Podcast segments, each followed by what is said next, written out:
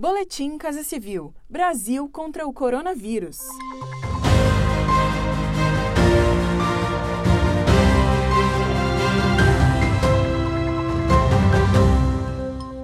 Confira as principais ações do governo federal nesta sexta-feira, 14 de agosto, no enfrentamento aos impactos da pandemia de Covid-19. A proteção da Amazônia foi reforçada pelo governo federal durante a pandemia. A Operação Verde Brasil 2 completa três meses de atuação, com a execução de ações preventivas e repressivas contra crimes ambientais na Amazônia Legal.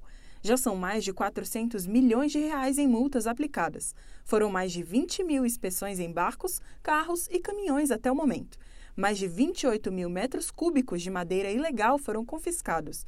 Quem explica os objetivos é o presidente do Conselho da Amazônia e vice-presidente da República, Hamilton Mourão. A nossa floresta tem que ser respeitada. Por isso, a proteção, preservação e o desenvolvimento sustentável são objetivos permanentes do Conselho Nacional da Amazônia Legal. Só com atitudes responsáveis poderemos manter nossa floresta viva e pujante, como desejam todos os brasileiros e, em particular, aqueles que vivem na Amazônia compõem a equipe da Operação Verde Brasil 2 o Ministério da Defesa, as Forças Policiais, a Agência Brasileira de Inteligência, a Força Nacional de Segurança Pública, além de institutos como o IBAMA e o ICMBio, dentre outras instituições que atuam de forma conjunta para combater os crimes ambientais. Para fortalecer e garantir os direitos dos idosos, principalmente em tempos de pandemia, a campanha Solidarize-se do governo federal vem distribuindo insumos a abrigos de idosos em todo o país. Já foram entregues cerca de 240 mil máscaras, cerca de 22 mil cestas básicas, além de 11.500 kits de higiene.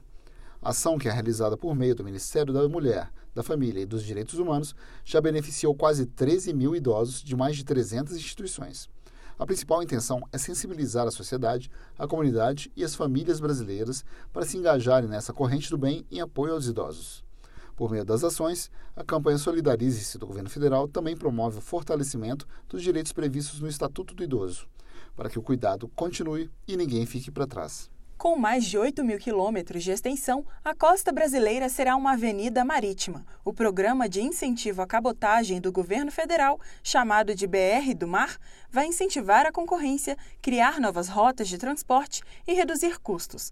A cabotagem é a navegação marítima entre dois portos da mesma costa de um país um meio de transporte seguro, eficiente e de baixo custo, que cresceu mais de 10% no Brasil nos últimos anos.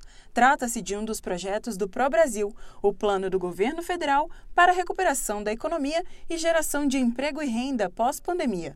O projeto de lei de incentivo à cabotagem foi enviado ao Congresso Nacional e tramita em regime de urgência. Quem explica é o ministro da Infraestrutura, Tarcísio Gomes de Freitas. É um projeto que vai impulsionar a navegação de cabotagem no Brasil, vai permitir o barateamento dos custos e isso é, nós estimamos que vai permitir um aumento da frota de 40% até 2022. Então é, é dinamizar o setor de cabotagem, isso é muito importante para o investimento nessa retomada da economia. A BR do Mar trata-se de um dos projetos do Pro Brasil, o plano do governo federal para a recuperação da economia e geração de emprego e renda pós-pandemia. O setor de serviços reagiu e avançou 5% de maio para junho, após quatro meses em queda. É o que aponta a PMS, pesquisa mensal de serviços do Instituto Brasileiro de Geografia e Estatística, o IBGE. As perdas da pandemia propriamente ditas ocorreram entre março e maio deste ano, com uma perda acumulada de 18,6%. Ou seja, ainda há um caminho para compensar as perdas recentes. O resultado veio melhor do que esperado pelo mercado. Segundo o IBGE, a reação se deve à flexibilização das medidas de restrição da pandemia, com a reabertura de estabelecimentos e o aumento da receita do segmento.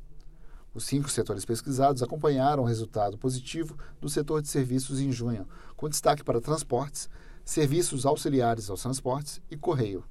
O avanço foi de quase 7% e serviços de informação e comunicação com crescimento de 3,3%.